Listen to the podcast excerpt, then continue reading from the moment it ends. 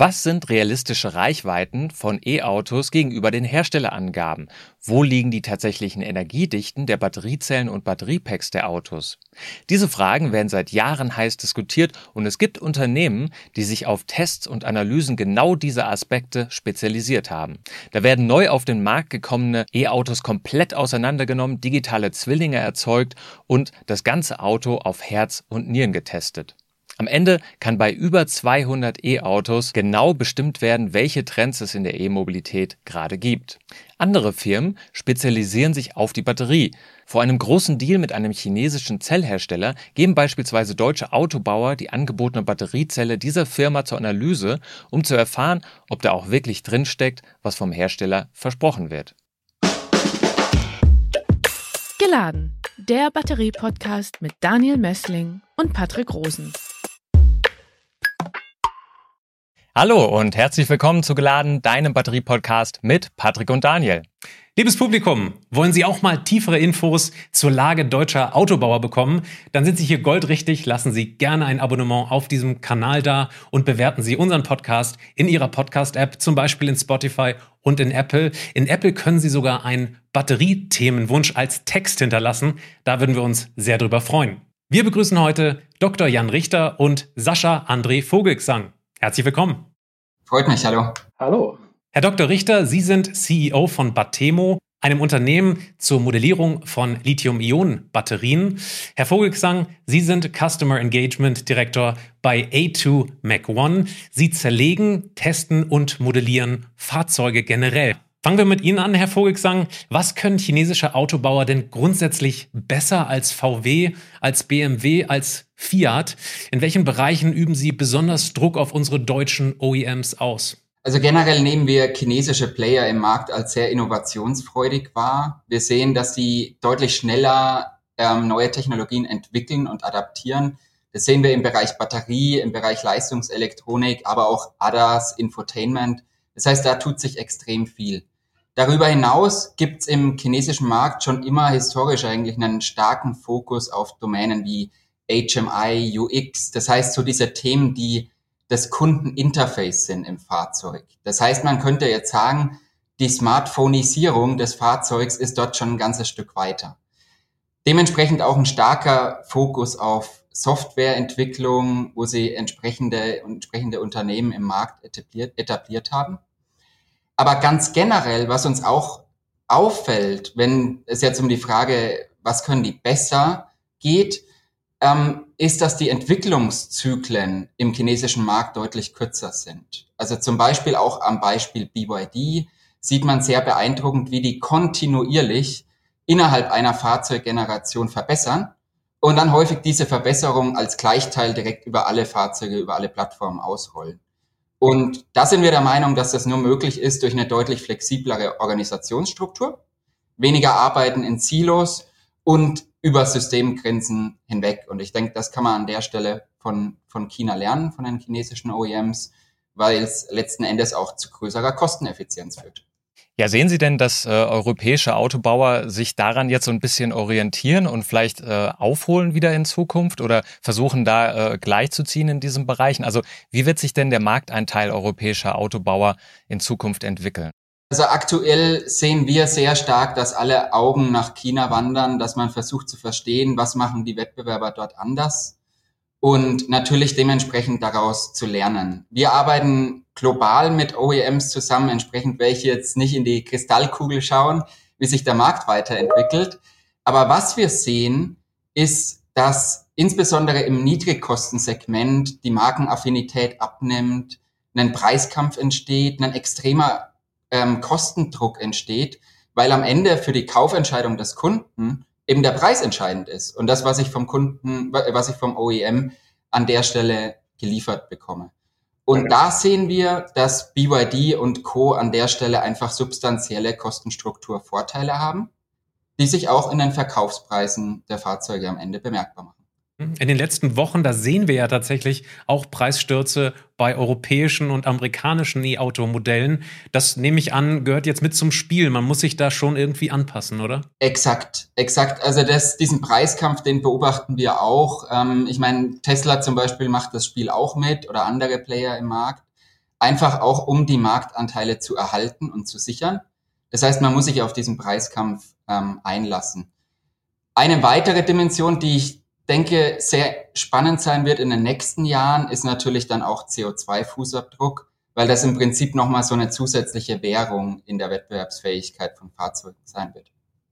Jetzt ist es so, dass äh, Neufahrzeuge auf dem Markt ähm, sich erstmal einem sehr umfassenden Test- und Analyseverfahren unterziehen müssen. Und da kommt jetzt auch Ihre Firma ins Spiel. Ähm, bitte erklären Sie mal unseren Hörern und Hörern, was machen Sie denn ganz genau? Wie analysieren Sie? Was machen Sie mit den ganzen Modellen? Also Atomic One kommt sehr stark aus der Wettbewerbsanalyse. Das heißt, wir zerlegen, analysieren, untersuchen Fahrzeuge global und ähm, analysieren einerseits die Technologie, die in diesen Fahrzeugen verwendet wird, aber andererseits auch die Implikation auf Performance, zum Beispiel die Effizienz des Antriebsstrangs.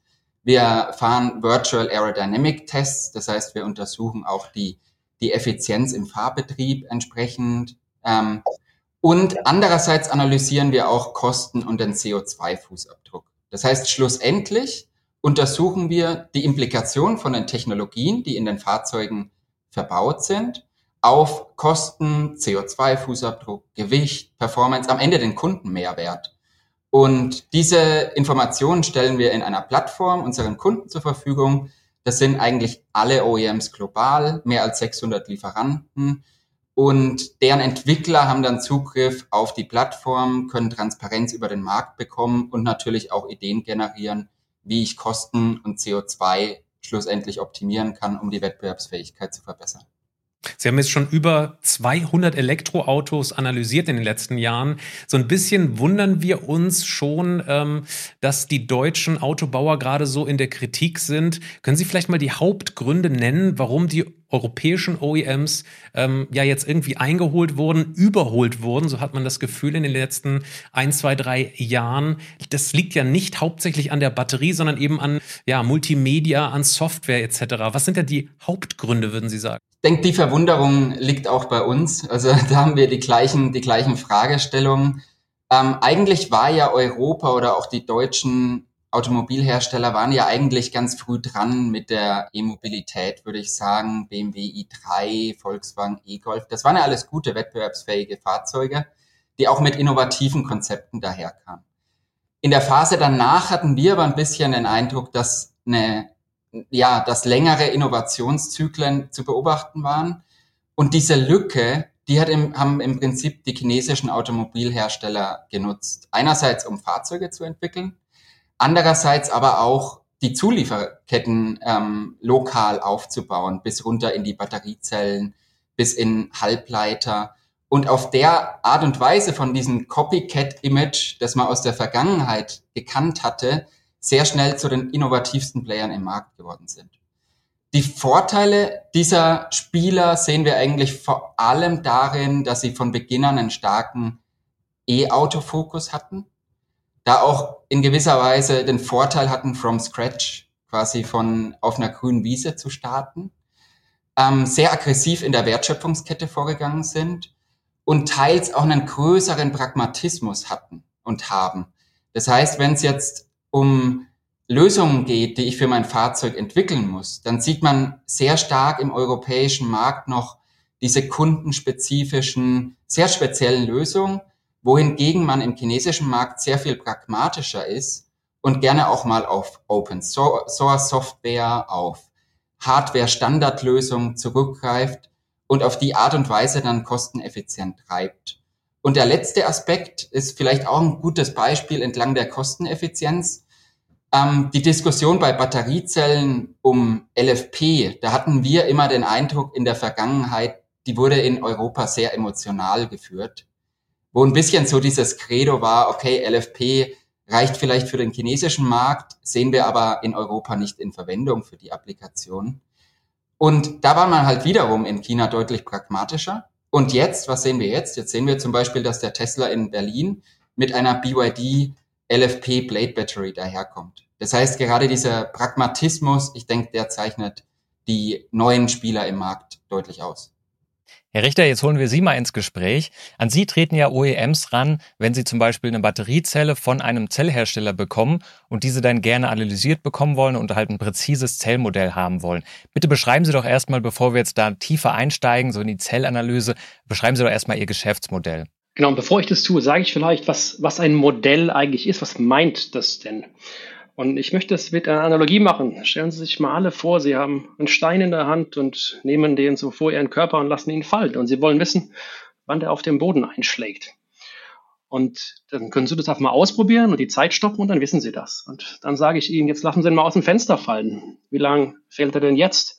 Oder jetzt lassen Sie ihn aus dem Hochhaus fallen und wie lange dauert es denn jetzt? Und da müssten Sie verdammt viele Steine fallen lassen, wenn ich sie da von verschiedenen Höhen fallen lassen würde. Und Modellierung heißt immer, die Grundwirkzusammenhänge zu verstehen.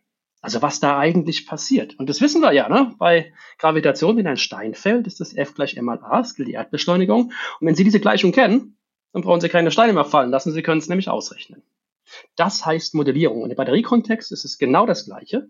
Ein Batteriemodell macht eigentlich nichts anderes, als das Verhalten einer Zelle vorherzusagen, sodass ich nachher in einem PC, einem Computer ausrechnen kann, wie sich die Zelle elektrisch und thermisch verhalten wird. Und das ist ziemlich, ziemlich schwierig, das richtig zu machen. Das liegt daran, dass man Lithium-Ionen irgendwie schwierig angucken kann. Man kann denen ja nicht sagen, oh, mach mal jetzt, mach mal jenes, so wie ich einen Stein, den ich ja anfassen kann, fallen lassen kann. Und genau das ist die Lücke, in die wir bei Patemo vor sieben Jahren gestoßen sind. Wir haben Batteriezellen, wir verstehen die sehr, sehr gut. Und weil wir sie sehr gut verstehen, können wir sie auch präzise modellieren. Und das ist ein bisschen der Geschäftsfall. Das ist eine, eine Art Dienstleistung für eben das, was Sie gerade genannt haben, für deutsche OEMs oder auch ausländische OEMs, solche Zellmodelle zu erzeugen. Wir haben auch eine Datenbank von diesen Zellmodellen und das ist unser Geschäftsfall. Im Kern können Sie wirklich sagen, mit uns verstehen die Kunden Batterien. Jetzt ist ja das Verstehen von Batterien nicht unbedingt das Ziel, sondern die Weiterentwicklung, die Performance, die Eigenschaften zu verbessern, sind das Ziel. Wie funktioniert das denn? Sie haben vollkommen recht. Natürlich geht es nicht nur darum, einfach akademisch, theoretisch da eine Zelle zu verstehen, sondern nachher, wir können das gerne im Automotive-Kontext machen, dem Kunden ein besseres Elektrofahrzeug zu bauen. Und jetzt kommen meine zwei Dimensionen. Das erste wäre die Schnellladung. Herr von Rosen, wenn ich Sie frage, wie sollen Sie denn jetzt die Zelle da laden? Maximal schnell wie, wie machen Sie denn das? Genau mit solchen Modellen, weil solche Modelle alle Grenzen, die sie, die sie begrenzen, um schneller zu laden, präzise vorhersagen können. Und so können Sie dann, das nennt man dann ein Modell, in the loop nehmen, ja, also vorne äh, einen Kreis nehmen und genau so regeln, dass Sie maximal schnell laden. Und so kriegen Sie Ladezeiten deutlich runter. Das wäre eine Dimension. Eine andere wäre, ähm, das hat Herr Vogelsang schon so ein bisschen angeschnitten, ja, wie müsste ich denn diese Zellen bauen? Mache ich da jetzt da Schichten dünner, mache ich Partikel größer, wie baue ich Mikrostrukturen auf? Wie baue ich denn diese Zelle? Wie designe ich die optimal?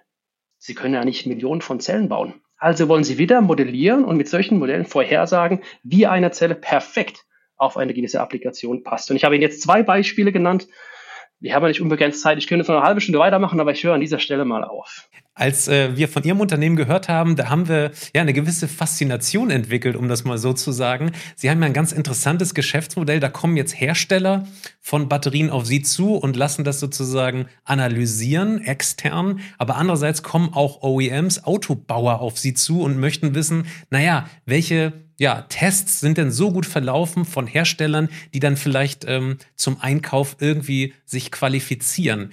Ganz grundsätzlich, diese Ergebnisse von Ihren Tests, weichen die denn von den Herstellerangaben zum Teil ab oder wie ist das? Ich beantworte die Frage mal für die Zellen, die, die frei am Markt verfügbar sind, ne? weil die Zellen, die in Fahrzeugen eingebaut sind, da haben sie oft keine Herstellerangaben. Es liegt ja Ihrem Fahrzeug kein Datenblatt der Zelle bei. Für den Zellen, die sie frei am Markt haben, das wären typischerweise zylindrische Zellen oder auch prismatische Zellen, ähm, gibt es Licht und Schatten. Es gibt Unternehmen, die strategisch immer ein bisschen weniger versprechen, als sie dann halten. Und sie finden aber durchaus auch Zellhersteller, die etwas mehr versprechen, als sie dann nachher liefern. Woran liegt das? Wenn sie Zellen bauen, dann ist es nicht so, dass jede Zelle perfekt gleich ist, sondern Sie haben über eine Produktionsstraße immer eine gewisse Verteilung. Ein paar Zellen haben ein bisschen mehr Kapazität, ein paar ein bisschen weniger. Und die kann man sortieren und vorsortieren und dann zum Benchmarking nur die ganz guten schicken. Das sind dann Golden Samples.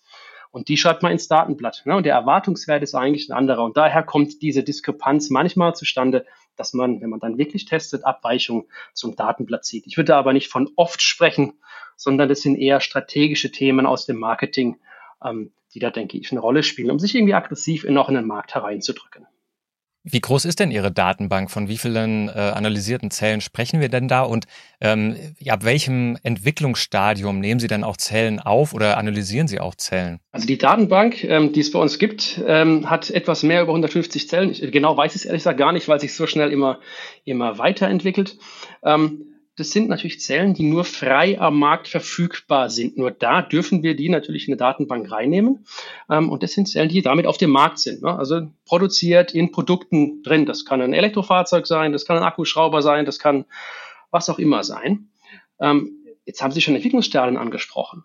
Wir arbeiten auch mit Zellen, die viel, viel früher sind. Ähm, warum? Na, weil wir mit Zellherstellern zusammenarbeiten. Und das hat dann mehrere Dimensionen. Das fängt so früh an, dass Sie nicht mal eine Zelle haben Sie haben ein Material. Und Sie haben das, zum Beispiel, Sie haben ein neues Anodenmaterial und Sie haben das auf ein Kupfersheet beschichtet. Und das kriegen wir dann. Zu früh fangen wir an, das ist so Pre-A-Sample. Dann kriegen wir A-Sample-Zellen, das sind, das können Knopfzellen sein, das können so Single-Layer-Pouch-Zellen sein, also circa fünf mal fünf Zentimeter große einschichtige Aufbauten, die in so einer Folie eingespeist sind. Das können dann die ersten Zielgrößenzellen sein, das sind B-Samples, nennt man das, ähm, die wir charakterisieren, bis hin zu denen, die nachher großserientechnisch hergestellt werden. Also wir sind inzwischen wirklich entlang der gesamten Kette mit unseren Kunden vertreten. Jetzt wissen wir ja um die ganzen Innovationen aus China bezüglich dieser tollen Energiedichten, die da in letzter Zeit diskutiert werden. Da war zum Beispiel Cut-Ace Condensed Battery bei 500 Wattstunden pro Kilogramm. Wie, in welchen, in welchen Spannen bewegen sich denn so die typischen Zellen heutzutage, wenn Sie da mal so, so ein ungefähres Bild einschätzen würden? Also ich, ich sage im Batteriebereich immer, ich, also ich glaube nichts mehr, was ich nicht selbst bei mir im Labor gemessen habe. Da sind wir inzwischen knallhart, weil diese Wundermeldungen, die, die kommen, also wenn man in der Branche aktiv ist, die hört man und liest man sehr, sehr regelmäßig. Und was dann wirklich in Zielgröße, Zielformat tatsächlich marktrelevant kommt, ist dann oft was anderes, was man irgendwo in Pressemitteilungen liest. Ich kann Ihnen sagen, dass die Zellen können, die aktuell am Markt sind. Ich muss jetzt mal kurz so zur Seite schauen, weil das Gerät dran offen ist. Übrigens, die, die Hörer und Hörerinnen ähm, können das gerne auch selber machen. Ähm, einfach, was ich jetzt tue, gehen Sie auf batemo.com, ähm, klicken Sie oben unter Products auf den Cell Explorer und dann sehen Sie eine wunderschöne Übersicht, wo Sie Energie- und Leistungsdichten von ganz vielen Zellen sehen. Und wenn Sie da nach oben gehen, also ganz die mit den hohen anschauen, dann werden Sie da Zellen finden, beispielsweise von SKI, das ist ein koreanischer Hersteller, mit äh, Größenordnung, jetzt muss ich kurz hier ablesen, 285 Wattstunden aufs Kilogramm oder eine Zelle von Farasis ähm, mit 294 Wattstunden aufs Kilogramm. Und wir merken, das sind also Zellen, die heute in Serie sind und das ist doch signifikant weniger als die 500, die Sie gerade genannt haben. Aber natürlich, wenn man dann im Labor ist, sehr früh ist und weiß, wie man es misst, dann messe ich Ihnen auch 500 Wattstunden. Ob das dann wirklich auf den Markt kommt und wann, ist dann nochmal eine andere Frage. Außerdem reden wir ja hier über Zelldaten und nicht Pack-Daten, womit wir auch äh, wieder bei Elektroautos sind. Herr Vogelgesang, auf welche Reichweiten kommt man denn in den letzten Jahren so bei E-Autos grundsätzlich? Und wie hat sich das vor allem rückblickend entwickelt, wenn man jetzt mal den Zeitraum von vor zehn Jahren bis heute beäugt? Wie tun sich die Reichweiten so generell?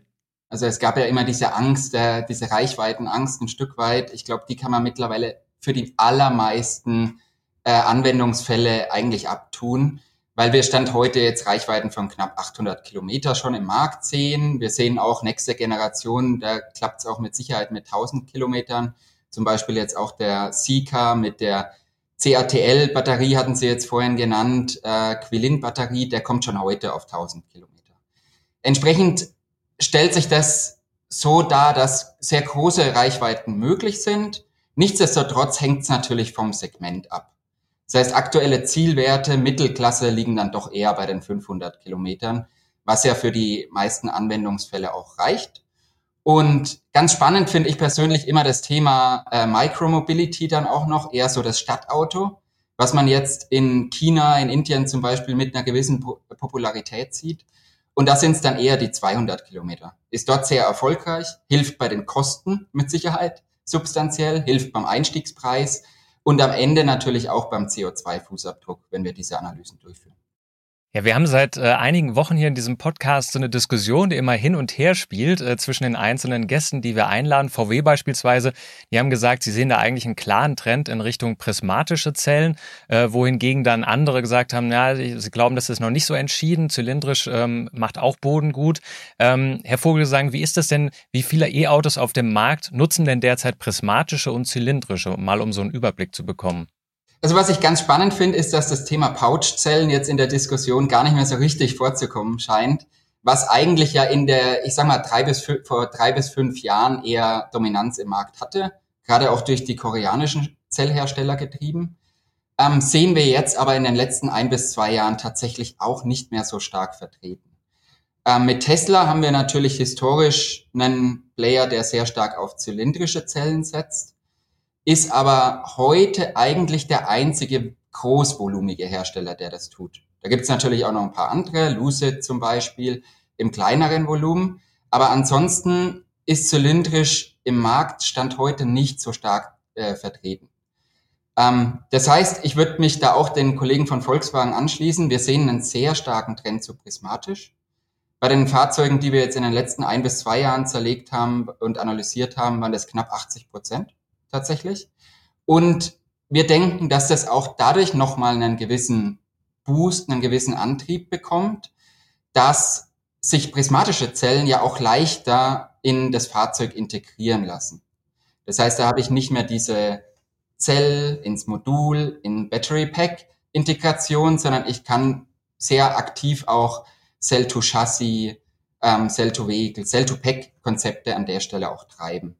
Herr Dr. Richter, sehen Sie das ähnlich, da dieser Trend Richtung prismatisch? Ich hätte jetzt gedacht, dass BMW beispielsweise auch Richtung zylindrisch geht. Wir wissen, dass die Warte AG kürzlich auf Sie zugekommen ist, um die V4 Drive testen zu lassen. Auch das ist eine zylindrische Zelle.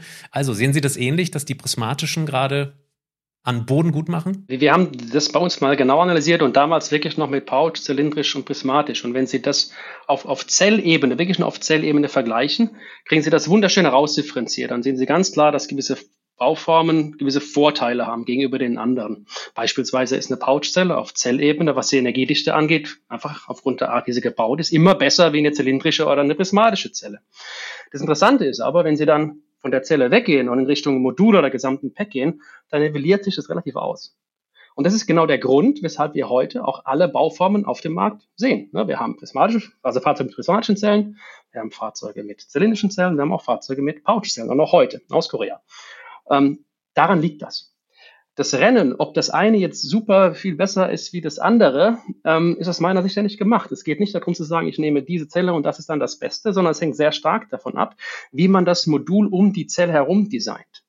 Sie können aus jeder Zellbauform ein Weltklasse Batteriemodul bauen. Es geht, haben ja alle gezeigt. Ähm, das heißt, ich würde das nicht auf eine Zellbauform Diskussion einschränken, sondern eher sagen, das Gesamtsystem zählt nachher und da kann man sich dann auch differenzieren. Und die Frage, ob das nachher zylindrisch, pouch oder prismatisch wird, ist nicht geklärt und ich sage Ihnen, Sie werden in nächster Zeit noch alle Bauformen auf dem Markt sehen. Herr Vogelgesang, ähm, wie sieht es denn aus bei den äh, Pack-Kapazitäten? Wir haben eben schon äh, über die Reichweiten gesprochen. Das hat sich natürlich auch entwickelt.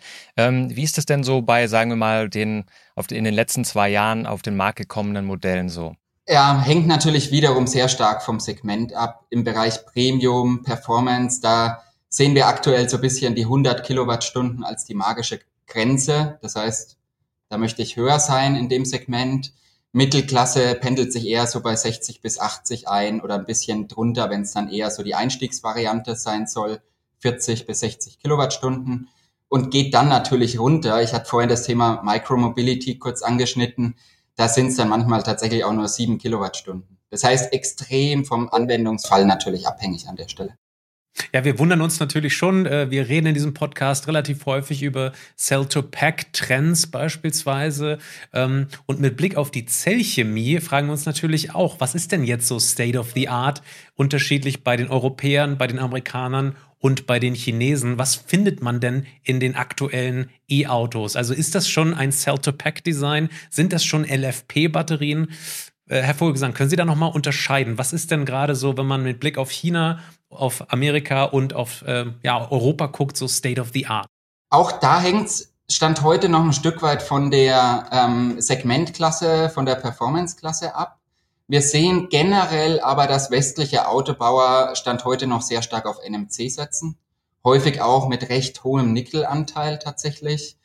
Ähm, da war historisch schon immer Tesla ein bisschen eine Ausnahme mit NCA-Zellchemie.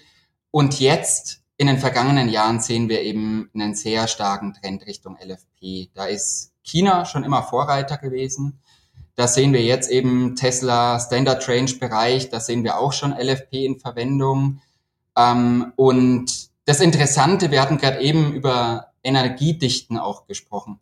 Das Interessante war zum Beispiel, dass BYD diesen energiedichten Nachteil, den LFP ja mit sich bringt, auf Pack-Ebene immer sehr stark wettmachen konnte. Durch eine sehr effiziente, sehr äh, ich sage mal, kosten- und, und energiedichten effiziente äh, Integration ins Fahrzeug und da in der Vergangenheit tatsächlich Parität dann nahezu Parität mit NMC erzielen konnte. Was wir jetzt aber sehen ist, wenn ich die Quilin-Batterie jetzt zum Beispiel nehme, also neue Lösung aus dem chinesischen Markt, ähm, kommt die jetzt in dem Fall mit NMC daher und setzt an der Stelle auch, was die Energiedichte angeht, nochmal neue Maßstäbe. Das heißt, da tut sich natürlich schon nochmal recht viel. Und andererseits sehen wir aber ähm, auch jetzt, dass sehr stark die Kombination aus LFP und NMC auch ein Thema sein kann. Das heißt, wir sehen hier ähm, neue Zellen im Markt, die beide aktiven Materialien verwenden. Und ähm, wird natürlich spannend zu sehen sein, was in den nächsten Jahren da noch kommt. Und andererseits aber auch neue Technologien, Natrium-Ionen-Batterien zum Beispiel kommen jetzt neu in den chinesischen Markt, die dann nochmal einen gewissen Sprung in Energiedichte, in Verfügbarkeit, in Kosten voranbringen und zum Beispiel nächstes Jahr, glaube ich, für den BYD Dolphin ähm, announced sind tatsächlich. Herr Vogelsang, sagen Sie doch mal ganz konkret, wir haben hier viele Zuschriften bekommen von Hörern, die sich fragen, kann ich denn ein deutsches E-Auto heutzutage, irgendeins davon, mit LFP-Batterien überhaupt kaufen? Gibt es sowas? Mit Blick auf letztes Jahr ist es ja so, dass 50 Prozent der verkauften Elektroautos deutsche Elektroautos waren. Ist da irgendein LFP-Auto darunter? In den Fahrzeugen, die wir zerlegt haben, stand heute tatsächlich nicht. Da wäre das einzig deutsche der Tesla, der in Berlin produziert wird. Herr Richter, Sie können ja durch Ihre Analysen wahrscheinlich auch vielleicht so einen kleinen Blick in die Zukunft werfen. Was denken Sie denn, welche Trends es so bei der Chemie in Zukunft geben wird? Was kündigt sich da vielleicht jetzt schon an? Mhm. Ähm, gehe ich gerne etwas näher drauf ein. Ein Trend hat der Vogelsang gerade schon angesprochen. Wenn Sie über Alternativen zu, einem, zu einer LFP-Zelle reden, dann kommen die Natrium-Ionen-Batterien ins Spiel. Warum? Die sind von der Energiedichte ähnlich, aber deutlich günstiger.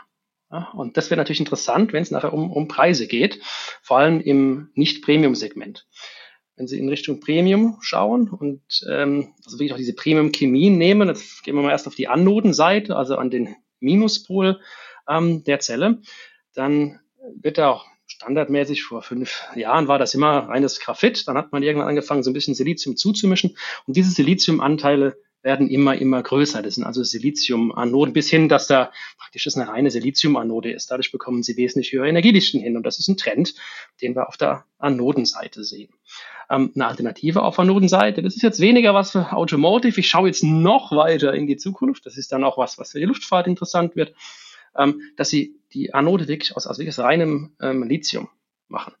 Da ist also einfach nur eine, eine Lithiumfolie. Mehr, mehr ist da gar nicht mehr. Und diese Elektrode reversibel und stabil zu bekommen, ist die Kunst. Da ist man in der Forschung schon seit Jahrzehnten dran, hat es nicht hingekriegt. Aber auch da gibt es spannende Entwicklungen, das eben in den Griff zu bekommen. Und auf ähm, Kathodenseite, ähm, das hat der Vogelsang auch schon ein bisschen angedeutet, ähm, gibt es eben LMFP, also so ein bisschen eine Mischung aus, aus Materialien, ähm, und, und der Versuch eben die Vorteile von einem LFP und einem NMC ähm, zu vereinen. Bei zu Natrium-Ionen-Batterien analysieren Sie die eigentlich auch? Weil ich habe da schon öfter von Tests gehört, ähm, äh, wo es irgendwie hieß, naja, diese 160 Wattstunden pro Kilogramm, die da immer auch in den Medien so angekündigt werden, die sind eigentlich in der Realität nicht zu halten. Äh, die, die ersten Zellen sind bei uns im Labor und sie werden in diesem Explorer, den wir vorhin besprochen haben, auf unserer Website auch sehr bald die ersten Natriumzellen finden, die wir veröffentlichen dürfen. Ja, das ist immer so ein Thema, dürfen Sie das auf die Website schreiben? Schauen Sie da einfach mal nach. ähm, in so vier Wochen, acht Wochen und dann werden sie die Natriumzellen finden, genau mit den Daten, wie wir sie gemessen haben. Jetzt sprechen wir mal über Preise von Elektroautos. Die Tagesschau titelte im Dezember letzten Jahres, Wann werden Elektroautos bezahlbar? Vielleicht haben Sie so ein bisschen in die Glaskugel reingeguckt. Wir sehen tatsächlich im Moment einen Preissturz von Preisen für Elektroautos. Herr Vogelgesang, wo liegen die Bruttolistenpreise von E-Kleinwagen denn im Moment und was, ja, was macht dieser Preissturz gerade aus? Also generell gibt's im globalen Markt gerade einen extremen, extrem starken Preiskampf, der hat eigentlich im chinesischen Markt gestartet. Tesla ist dann auch sehr stark auf den Zug mit aufgesprungen, um Marktanteile zu erhalten. Und wenn es dann um Kosten oder um Preisparität geht, dann ist die durch die Rabattaktion Stand heute eigentlich sogar gegeben. Das heißt, wenn ich jetzt Stand heute, 22. Januar, hatten Sie gerade gesagt, online reinschaue und einen Volkswagen ID4 mit einem Tiguan vergleiche, dann komme ich da eigentlich auf einem ähnlichen Level raus, was, was ganz spannend ist. Ähm, die Frage ist natürlich, zu welchem Preis? Zu welchem Preis für die Automobilhersteller? Da äh, die Profitabilität Stand heute bei einem Elektrofahrzeug mit Sicherheit nicht die gleiche ist. Und man muss darüber hinaus auch immer ein bisschen vorsichtig sein, ob man auch Äpfel mit Äpfeln vergleicht. Ähm, in der Vergangenheit sind Elektrofahrzeuge ja sehr häufig auch mit einem höheren Ausstattungslevel einhergegangen. Das heißt, ich habe hier nicht so diese klassischen Einstiegsvarianten im Markt gehabt. Das dreht sich jetzt gerade ein bisschen. Ähm, nichtsdestotrotz, ja, Kostenparität oder Preisparität im Markt ist Stand heute jetzt schon, schon gegeben. Ähm, ein weiterer Aspekt vielleicht noch kurz ähm, zu dem Thema, ich sage mal, eher so Gesamtkosten als Fahrzeugbesitzer. Da kann sich das Bild natürlich auch nochmal drehen, weil ich im Verbrauch bin ich mit einem Elektrofahrzeug günstiger üblicherweise. Ich habe dann das Thema Wartungskosten, Reparaturkosten noch, was natürlich auch ganz spannend ist. Und wenn man das im Markt ein bisschen untersucht, stellt man fest, dass zum Beispiel Tesla in dem Bereich etwas höher ist äh, im Vergleich zu einem Verbrenner. Ähm, nichtsdestotrotz, Gesamtperspektive kommen wir eigentlich zu dem Ergebnis, dass äh, Stand heute jetzt schon die, die Verkaufspreise und die Gesamtkosten für den Nutzer auf einem ähnlichen Level sind. Der letzte Aspekt, Nachhaltigkeit, auch sehr spannend natürlich. Da gibt's ja immer so ein bisschen den Mythos, dass ähm, ähm, Elektrofahrzeuge auch über die, das komplette Lifecycle, über die komplette Lebensdauer nicht besser daherkommen als ein Verbrenner. Ähm, dem können wir mit unseren Untersuchungen Stand heute widersprechen. Wir sehen eigentlich, dass so ein üblicher Tipping Point bei 60.000 Kilometern ist ähm, dass dann das Elektrofahrzeug den, ähm, den Rucksack, den es aus der Produktion mit herbringt, dann wettmacht. Und hängt natürlich auch vom Strommix ab. Entsprechend mit einem Dieselgenerator sollten Sie jetzt vielleicht nicht das Elektrofahrzeug laden. Aber ganz generell äh, komme ich da in der Dimension auch mit dem Elektrofahrzeug besser weg. Jetzt hätte ich beinahe gesagt, das ist kalter Kaffee für unsere Zuhörer. Sie sagen, äh, das E-Auto ist nachhaltiger, es ist insgesamt, äh, macht es kostentechnisch eine, ja, Sinn einfach. Das ist natürlich schon tausendmal besprochen worden in diesem Podcast. 60.000 Kilometer, das ist tatsächlich eine relativ hohe Zahl, verglichen mit den ähm, ja, CO2-Rucksack-Kilometern, die wir hier in der Vergangenheit so kommuniziert haben. Bleiben wir aber trotzdem noch eben bei den Kosten. Wir haben es vor diesem Podcast mal nachgeschaut, was ein E-Fiat 500 oder ein Verbrenner Fiat 500 kostet. Da sind wir tatsächlich auch immer noch nach diesem Preissturz irgendwo bei 10.000 Euro Unterschied. Und da muss man ja schon mal sagen, dass bei einem voranschreitenden ähm, Preissturz sozusagen äh, deutsche Hersteller einfach gar keine Marge mehr machen. Ich vermute, so ein Volkswagen kann sich das nicht leisten, ein ID4 unter 20.000 oder so in der Richtung anzubieten. Insofern, ja, wann, wann erwarten wir denn eigentlich grundsätzlich in der Zukunft, dass die deutschen Autobauer auch mit den Elektroautos irgendwie eine positive Bilanz vorzuweisen haben?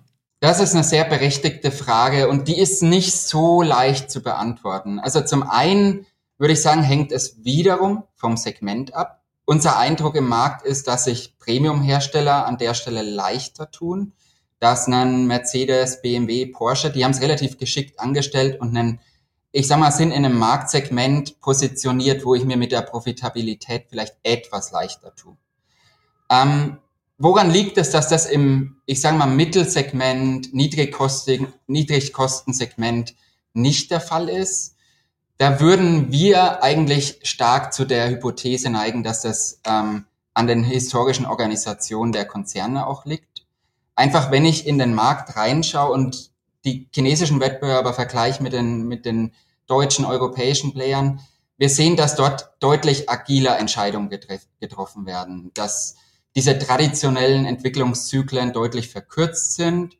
Ein Beispiel vielleicht, als die Preise für Nickel sehr stark gestiegen sind, hat man bei chinesischen Automobilherstellern sehr schnell eine Anpassung der Zellen beobachten können. Das heißt, auch im Fahrzeug, das schon im Markt ist. Und das ist eine Vorgehensweise, die wir so wenig ähm, bei den traditionellen Playern im Markt sehen. Der andere Aspekt ist, wir haben es vorhin schon gehört, das Thema System. Wir sehen eigentlich bei den Spielern wie im Markt, wie Tesla oder ähm, die chinesischen Neueinsteiger, da sehen wir eine sehr starke Systemperspektive, mit der man manchmal sogar Systemgrenzen ein Stück weit sprengt. Ein Beispiel, die Tesla-Sitze, die sitzen im Prinzip direkt auf der Batterie. Das heißt, ich habe an der Stelle gar nicht mehr so diese zwei komplett entkoppelten Systeme voneinander. Das Thema Gigacasting, mit dem ich substanziell Komponentenanzahl reduzieren kann.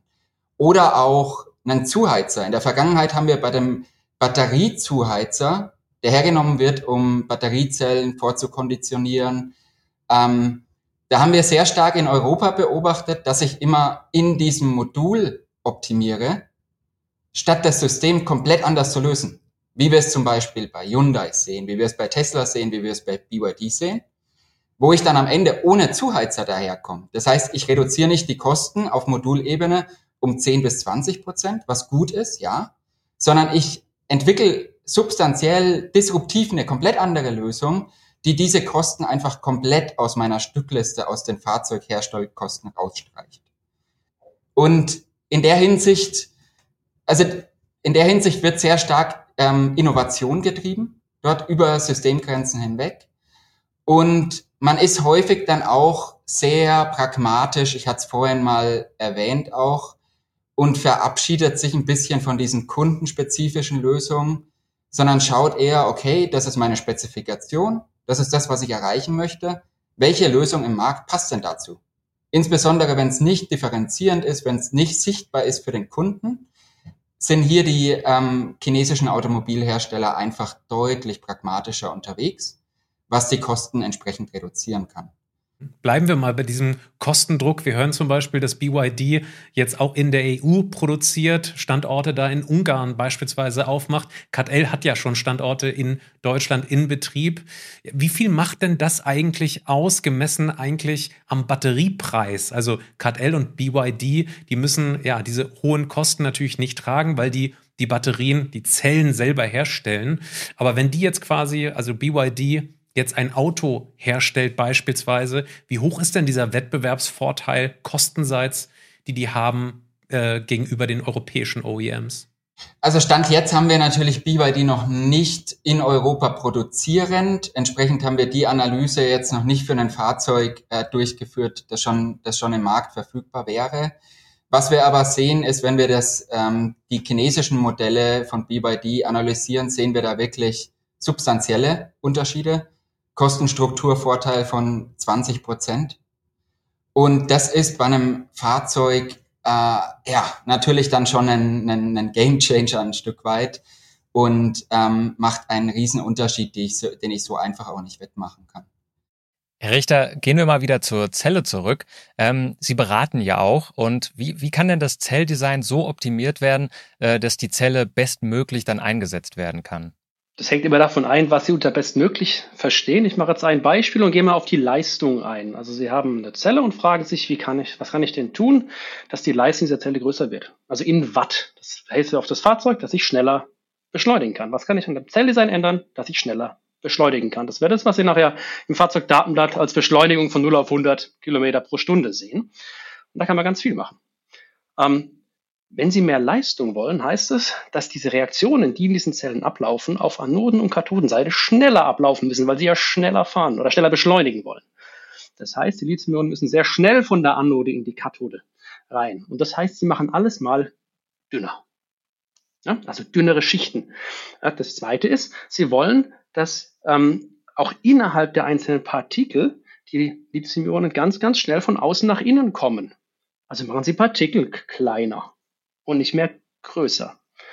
Und sie wollen, dass wenn sie ein Hochleistungsfahrzeug bauen und sie auf der Nordschleife fleißig die Runden drehen, sie die Wärme da irgendwie rausbekommen. Das ist ja, bringt ihnen ja nichts, wenn sie drumherum noch ein Kühlsystem haben und die Zellen überhitzen und sie kommen, das nennt man dann ins D-Rating, also sie müssen die Leistung zurücknehmen, weil die Zellen zu warm werden. Also wie designe ich denn eine Zelle, aus der ich optimal die Wärme herausbringe? Und dann gibt es wieder Möglichkeiten, das beispielsweise über Stromableiter zu machen, also das, was auf Anodenseite des Kupfer ist und auf Kathodenseite des Aluminium, und es so zu machen, dass Sie die Wärme optimal aus dieser Zelle herausbekommen. Und jetzt habe ich drei Dimensionen aufgemacht. Sie können sich denken, da gibt es jetzt wieder noch viel, viel, viel mehr. Aber das sind drei ganz dominante, die eben zu einer besseren Leistung führen. Es gibt natürlich noch viel mehr Dimensionen, wenn Sie eine Zelle optimieren. Eine andere wäre die Energie oder es wäre die Lebensdauer und, und, und. Aber ich glaube, aus Zeitgründen lasse ich das jetzt weg. Ja, ich würde Sie gerne darauf ansprechen. Jetzt äh, musste ich mich die ganze Zeit zurückhalten. Äh, in unserem Podcast hatten wir kürzlich den CTO von Varta. Äh, das Thema war die V4 Drive, eine Leistungszelle, ähm, die tatsächlich genau in diese ähm, Hochleistungsautos eingesetzt werden soll. Äh, man war ganz stolz darauf, dass die Batemo-Datenbank die V4 Drive jetzt listet. Das ist doch bestimmt Ihr Kunde, oder?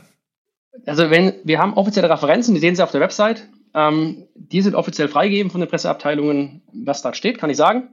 Ähm, mehr darf ich nicht sagen. Den Rest müssen Sie sich denken ich wundere mich natürlich schon ein bisschen, weil wenn man so eine V4 Drive entwickelt, dann würde man die Arbeit, die Sie gerade beschreiben, ne, also die Optimierung dieser, dieses Zelldesigns natürlich in-house machen und nicht extern. Deswegen wundere ich mich gerade, wie weit diese Leistungen da auf der Seite von Batemo liegen, um jetzt Vatas Zelle irgendwie weiterzuentwickeln. Nehmen Sie einfach mal das Wort Vata gedanklich raus. Das glaube macht es uns beiden einfacher, da offen zu reden. Also reden Sie einfach mal von Zellherstellern. Ja, ein Zellhersteller macht da was. Dann ist es natürlich so, dass Sie innerhalb dieser Unternehmen Zelldesigner haben. Ja? Und wenn Sie sich fragen, wie, wie bauen die denn heute Zellen? Wie machen die das denn? Dann haben Sie da, ich nenne die Leute immer Künstler. Also wie ein Künstler, ein freischaffender Künstler in diesem Unternehmen, der aufgrund seiner Erfahrung einfach weiß, ah, ich mache den Partikel ein bisschen dicker noch und hier machen wir noch Partikelgrößenverteilung, haben wir ein bimodales Material und dann passt das schon. Das ist ganz, ganz viel empirisches Erfahrungswissen. Das ist Stand der Technik, so ist das heute so. Da können Sie auch in, in, zu einem beliebigen Zellersteller reinlaufen, da ist das so. Jetzt haben wir ja von Herrn Vogelsang gehört, dass wir einen Markthochlauf haben. Ne? Ähm, und das Problem, was Sie haben, Sie haben ein Skalierungsproblem. Sie können nicht Ihre Künstler kopieren. Sie haben nur eine begrenzte Anzahl dieser Künstler. Also brauchen Sie Werkzeuge, um diesen Prozess skalierbar zu machen. Also, dass Ihnen ein Künstler nicht ein Zellprojekt macht pro Zeit, sondern vielleicht zehn Zellprojekte pro Zeit. Und jetzt rutschen Sie in was rein, was grundlegend anders ist, also entwicklungsmethodisch anders ist. Vorher war es Empirie und Erfahrungswissen. Jetzt wird es modellbasiertes, simulationsbasiertes entwickeln. Und genau das ist unsere Rolle. Weil jetzt brauchen Sie plötzlich präzise Modelle, die alle Prozesse in den Zellen korrekt beschreiben. Und das kann ich Ihnen sagen. Ich war jetzt erst kürzlich wieder in Korea.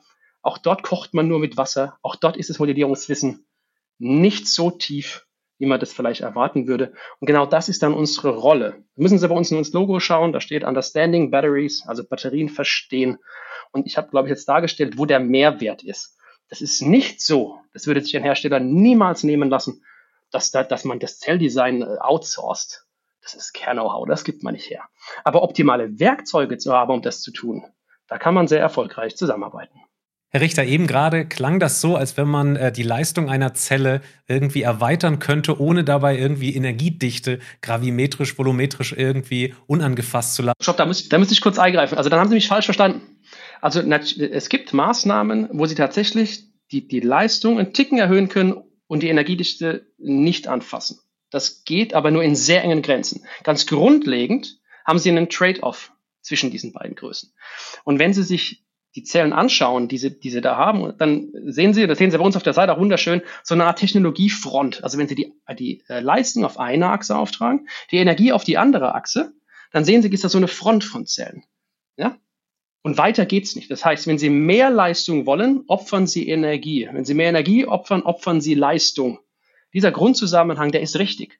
Und über den kommen Sie auch nicht hinweg. Sie bekommen durch Optimierung, können Sie diese Grenze mal einen Ticken schieben. Das geht schon. Aber dieser Trade-off, der, der besteht, der ist einfach physikalisch fundamental da. Den, gegen den können wir alle nichts machen. Mit dem müssen wir arbeiten. Weil es geht dann eher darum, für eine konkrete Applikation sich an die richtige Stelle dieser Technologiefront zu legen. Jetzt kommen wir mal auf das optimierte Pack-Design zu sprechen. Ist das ungefähr ähnlich wie mit der Zelle? Oder ähm, ja, was, was sind da die Unterschiede, wenn es jetzt quasi eine Ebene höher geht? Ähm, es, es, geht dann, was ändert sich denn fundamental, wenn Sie von einer Einzelzelle auf den Pack gehen? Erstens haben Sie nicht mehr eine Zelle, sondern viele von denen. Ähm, und zweitens ähm, haben Sie, bauen Sie ja was um diese Zellen rum. Ja? Und optimiertes Pack-Design heißt dann, beides im Griff zu haben. Ich stelle das jetzt in zwei Bereiche auf. Erstens die Interaktion zwischen den Zellen. Ja, weil wenn Sie Zellen parallel schalten, fangen die an, sich zu unterhalten, ne, weil sich der Strom ja zwischen diesen beiden Zellen irgendwie aufteilt. Also Sie haben also eine elektrische Wechselwirkung zwischen Zellen. Ähm, dann bauen Sie, wenn Sie jetzt nehmen Sie mal einen prismatischen Pack, dann stacken Sie die Zellen so nebeneinander. Ähm, Sie verspannen das außen, also fangen die Zellen sich an, mechanisch zu unterhalten. Ne? Die Zellen dehnen sich ja aus, ziehen sich wieder zusammen. Einerseits, wenn Sie sie laden und entladen und dann auch über die Lebensdauer. Also müssen Sie diese Kopplung im Griff haben. Und das dritte ist thermisch. Ne? Sie haben Zellen, die sind in der Mitte, Sie haben Zellen, die sind am Rand. Ähm, sodass in der Zelle die Wärme einer Zelle durch andere Zellen durchgeht. Und diese Wechselwirkungen, ne, elektrisch, thermisch, mechanisch, in den Griff zu bekommen, das heißt optimiertes Pack-Design. Das zweite sind die Systeme, die Sie außenrum brauchen, ne, damit so ein Pack optimal funktioniert. Ein ganz wichtiger Aspekt ist dort die Kühlung. Ne, also wie bekomme ich die Wärme da heraus? Und das hat eben nicht nur eine Zelldimension, sondern eben eine Pack-Dimension. Ne, mache ich eine Bodenplattenkühlung? Mache ich eine Seitenwandkühlung? Mache ich eine Immersionskühlung? Vielleicht nehme ich irgendwas, ähm, was ähm, sogar einen Phasenwechsel macht, also wo eine Flüssigkeit verdampft und in dieser Verdampfung eigentlich diese Kühlung ist. Da kann man ganz, ganz viele verschiedene Dinge ähm, sich anschauen. Und der zweite Aspekt im, im Modul ist natürlich die, die Betriebsstrategie, Betriebssoftware, das BM, also Batteriemanagementsystem, der Softwareteil dazu, der alle Größen überwacht und so sicherstellt, dass alles prima funktioniert. Ich mache jetzt noch einen dritten Aspekt auf, weil er so wichtig ist. Ähm, das ist das Thema Sicherheit. Ab dem Moment, wo ich Zellen verschalte und was drumherum baue, muss ich sicherstellen, dass der Betrieb unter allen Bedingungen in einer gesamten Lebensdauer sicher ist. Und auch das ist ein Optimierungsziel. Und ganz viele dieser Größen stehen jetzt in dem Zielkonflikt. Also wenn Sie ein unfassbar sicheres Pack bauen wollten, würden Sie eine riesengroße Wand da drum bauen, am besten einen riesengroßen Stahlcontainer. Ähm, und dann ist das schwer und energiedichte ist schlecht, damit die Reichweite. Und das auszubalancieren, ist mit Erfahrungswissen sehr schwierig möglich. Und das ist heute schon so. Das ist äh, konsequent auch bei allen simulationsgestützt. Also man hat digitale Methoden, mit denen man entwickelt, dann parallel abtestet und so geht Simulation und Testing immer Hand in Hand. Das ist in der Zelle so und das ist im Pack so. Darf ich mal zusammenfassen? In diesem Podcast geht es ja eben um die Kosten von Batteriezellen, ja, die Materialien selber, dann eben Sicherheit, Recycling und sonst was. Das sagen sie eigentlich, das lese ich jedenfalls daraus. Das widerspricht sich so ein Stück weit genau in diesem Schritt, dass man eben nicht eine Zelle mit unendlicher Leistung, mit unendlicher Energiedichte, unendlicher Sicherheit und eben sehr geringen Kosten bauen kann. Genau. Also es ist Ingenieurskunst. Und Ingenieurskunst heißt immer, verschiedene Zielkonflikte optimal gegeneinander zu gewichten. Und das Schöne, und das ist, was ich auch im Elektrobatteriemarkt so spannend finde, also gerade bei den Fahrzeugen, da heißt es immer, man kann sich da nicht differenzieren. Manchmal hört man diesen Satz so, wird so ganz salopp dahingesagt. Da kann man sich wunderbar differenzieren. Muss ein bisschen kreativ sein, neue Ideen haben, und dann geht das schon. Ich glaube, Herr Vogelsang hat da schon so ein bisschen was angedeutet, dass da ganz viel möglich ist. Dann wagen wir doch noch mal einen Blick in Ihre Datenbank. Ähm, die V4 Drive Zelle, über die wir vorhin gesprochen haben, die ähm, war ja sehr schnell ladefähig ähm, oder sehr schnell äh, ladefähig. Wie ist das denn mit anderen Zellen? Haben Sie da noch vergleichbare Zellen in der Datenbank? Also die, die V4 Drive ist eine Zelle, die in, in, ihrer, in ihrer Auslegung extrem in Richtung Leistung getrimmt ist. Also die Kollegen von Warta, die haben sich Gedanken gemacht, wie schaffe ich denn eine Höchstleistungszelle zu bauen in dem zylindrischen 21700er Format.